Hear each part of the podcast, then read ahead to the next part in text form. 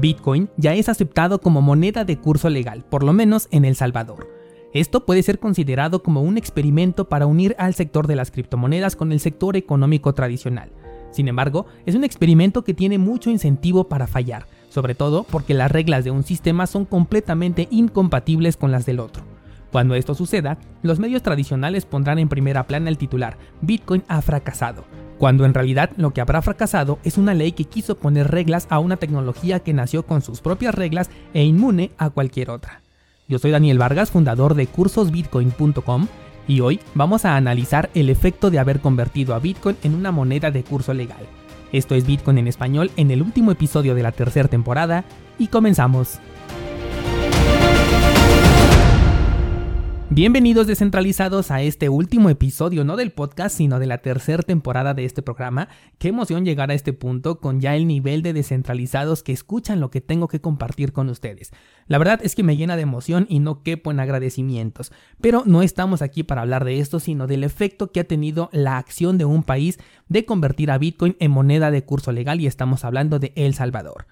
Hace un par de semanas, durante un evento que fue más espectáculo que informativo, los reflectores se pusieron sobre un político, un político que apoyaba a Bitcoin con una propuesta de ley para su país en donde se aceptara esta criptomoneda para el curso legal.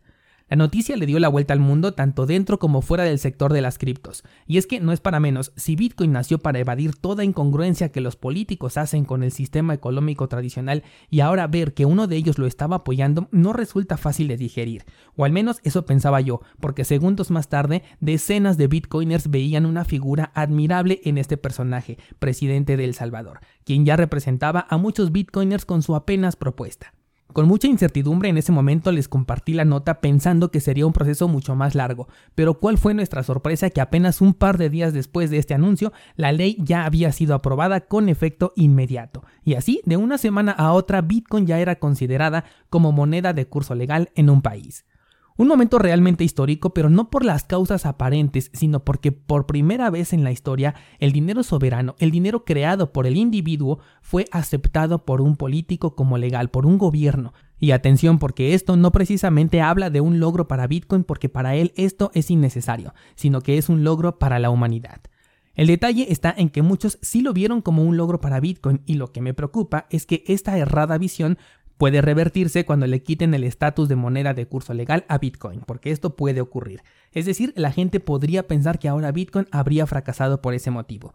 Y no creo estar tan equivocado porque ya he tenido conversaciones con descentralizados que me externan este tipo de comentarios en donde me dicen, ¿sabes qué? Bitcoin ya fracasó porque no puede ser utilizado como efectivo en el día a día debido a la lentitud, a la volatilidad y a los costos de transacción dentro de El Salvador ahora que ya es moneda de curso legal. Al grado de llevarnos a pensar que necesitamos una moneda que realmente pueda ser utilizada por un país como moneda de curso legal en lugar de Bitcoin. Uno de los puntos debatibles sobre Bitcoin es que si fue creado para ser como el efectivo, entonces ¿por qué no se puede pagar con él de manera sencilla por cosas que son de bajo precio? Es decir, la crítica viene de que Bitcoin nunca fue pensado como una moneda de reserva de valor, esto nunca aparece en el white paper. Ahí claramente nos dice que es un sistema de efectivo peer-to-peer, pero lo que la mayoría asume es que efectivo representa que puedas pagar con él desde un chicle hasta una casa, cuando imagínate pagar por una casa en efectivo no resulta bastante cómodo que digamos, o qué me dices tan solo de salir a la calle con dinero en efectivo suficiente como para comprar un automóvil. Al menos en Latinoamérica no es algo que solemos hacer comúnmente por la inseguridad. Pero creo que la mayoría estamos en sintonía con lo que estoy diciendo porque asumimos que efectivo representa al dinero que podemos cargar físicamente. Cuando Satoshi se refirió a Bitcoin como efectivo, nunca quiso solucionar el inexistente problema de que pudieras comprar un chicle, un libro o un café de forma descentralizada y anónima, porque la verdad es que esto no representa un problema bajo ninguna circunstancia. El sistema económico tradicional es perfectamente eficiente para poder pagar lo que compras en el súper y no le veo ninguna necesidad a pagarle de forma descentralizada a una empresa centralizada y además de hacer la compra de tu súper, por ejemplo, de forma anónima, mucho menos cosas de menor valor. Aquí no hay ningún problema que solucionar. Este punto es algo que no entendió Bitcoin Cash y se aferró a que su moneda servía para pagar el café y bueno, ahora nadie lo utiliza para pagar absolutamente nada.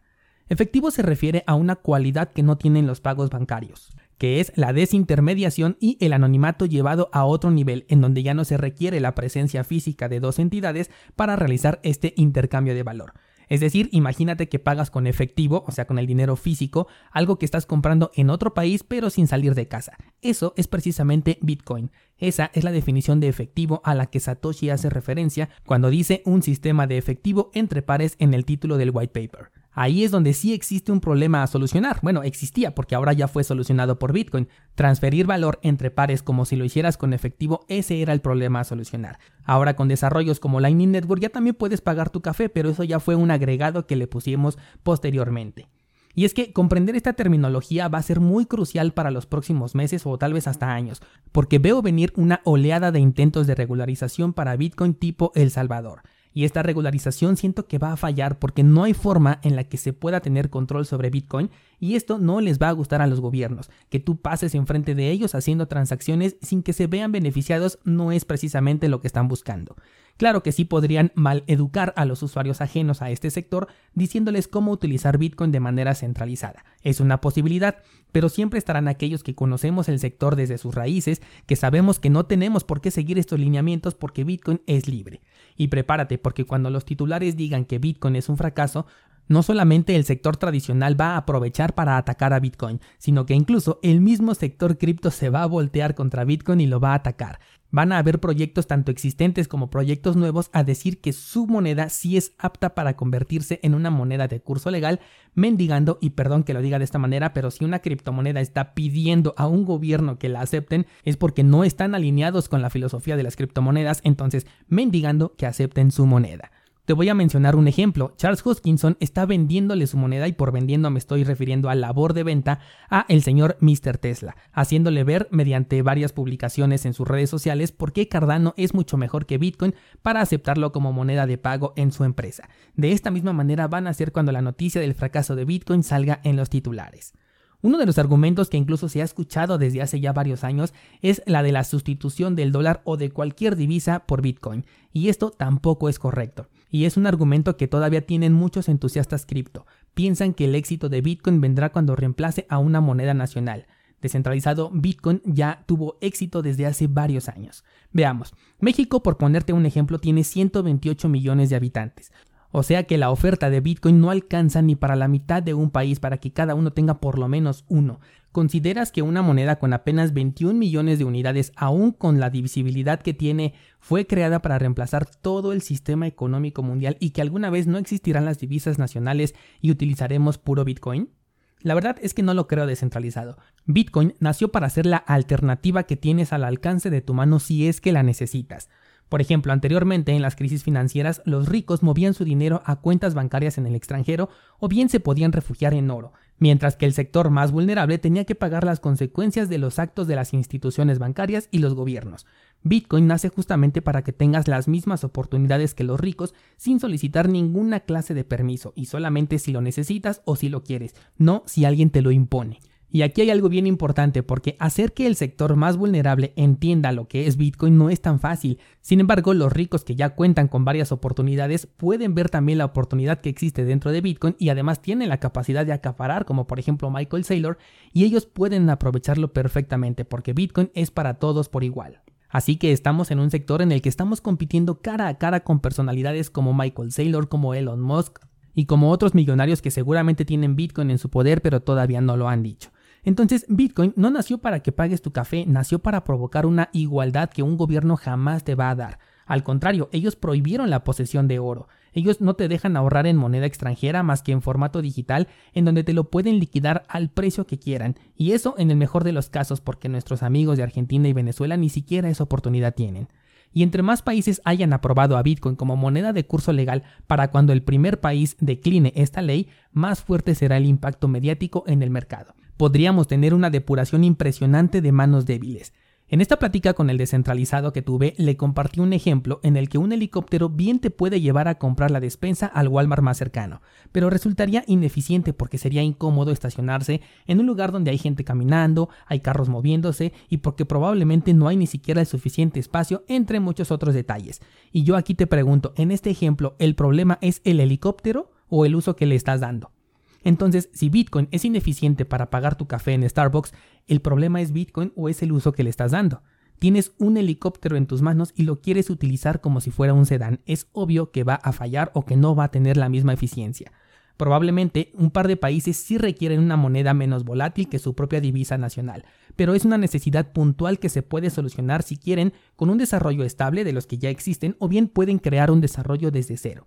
Pero fuera de estos casos puntuales, el mundo no tiene problemas con el sistema tradicional en pagar por sus artículos de consumo diario porque además cuentan con muchas opciones, por ejemplo, efectivo, tarjeta de débito, tarjeta de crédito, puntos, vales, cheques, transferencias, procesadores de pago y hasta trueque, y todas son bastante eficientes para el consumo inmediato. Entonces, lo que no comprendo es cómo hay bitcoiners de los que se dedican a la educación de los nuevos que van llegando a este sector que se están ofreciendo para ayudar al gobierno de El Salvador, no a las personas, sino al gobierno, a mejorar la adopción. Cuando Bitcoin nació no para ser adoptado desde arriba hacia abajo, sino desde abajo hacia arriba. Fuimos nosotros, los bitcoiners, los que ya aceptamos esta tecnología y este sistema económico en nuestro dinero, los que hicimos que un gobierno volteara a ver nuestro sistema económico que es funcional. A la gente le podemos ayudar desde nuestras casas con contenido como este que estás escuchando, sin la intervención de ninguna clase de gobierno. También veo cómo ahora se trata al presidente de El Salvador como un rockstar recibiendo a personalidades del mundo cripto, queriendo salir a cuadro con él, y me parece súper curioso porque no estamos adoptando la filosofía Bitcoin. Veo que en el fondo algunos todavía están esperando la aprobación del gobierno para usar algo que ya es funcional y que de hecho es tan funcional que hasta el mismo gobierno quiso intentarlo. También me encontré algunas publicaciones en Twitter de bitcoiners preguntándole al gobierno de México para cuándo va a aceptar las criptomonedas como moneda de curso legal. Y esto no solo en México, también había publicaciones de para cuándo en Honduras, para cuándo en España. Descentralizado, si Bitcoin es prohibido en un país, tiene exactamente la misma utilidad, funcionalidad y seguridad que si es aceptado como moneda extranjera o como moneda de curso legal. Y si te confías en esta línea de la adopción por parte de gobiernos, te vas a llevar una gran sorpresa cuando la ley se eche para atrás. ¿Qué opinas descentralizado? Evidentemente el escenario que estoy planteando sobre el fracaso de Bitcoin como moneda de curso legal es una especulación personal, pero considero que tiene un buen fundamento por la naturaleza de ambos sistemas que son encontrados. Creo que va a provocar un efecto en cadena, puede existir un colapso en el precio de Bitcoin y déjame decirte algo, cuando esto ocurra, cuando el titular diga Bitcoin fracasó y el mercado se caiga, yo voy a comprar ese fracaso a precio de oferta.